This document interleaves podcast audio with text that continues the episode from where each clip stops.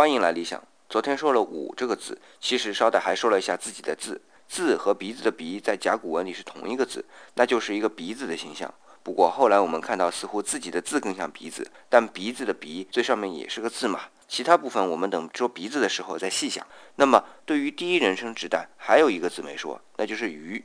鱼这个字成为第一人称的指代，稍稍有点复杂，我们要多交代一些内容。这里先说明啊，今天的简化字中的“鱼”是合并了繁体字中表示咸鱼的“鱼”和表示多余的“鱼”。咸鱼的“鱼”字形和简化字一样，那么多余的“鱼”字形左边还多一个吃食的“食”字旁，表示第一人称的“鱼”呢，是从咸鱼的“鱼”这个方向引申出来的。而这个方向的本意是什么呢？我先卖个关子，我先发它的音啊，是“蛇”，和乌舍的“舍”发音很像吧？咱就从经文上看啊。设下面少了个口，就是鱼，所以鱼的本意是只有顶和支撑的简易建筑物，估计就是今天的简易棚之类的嘛。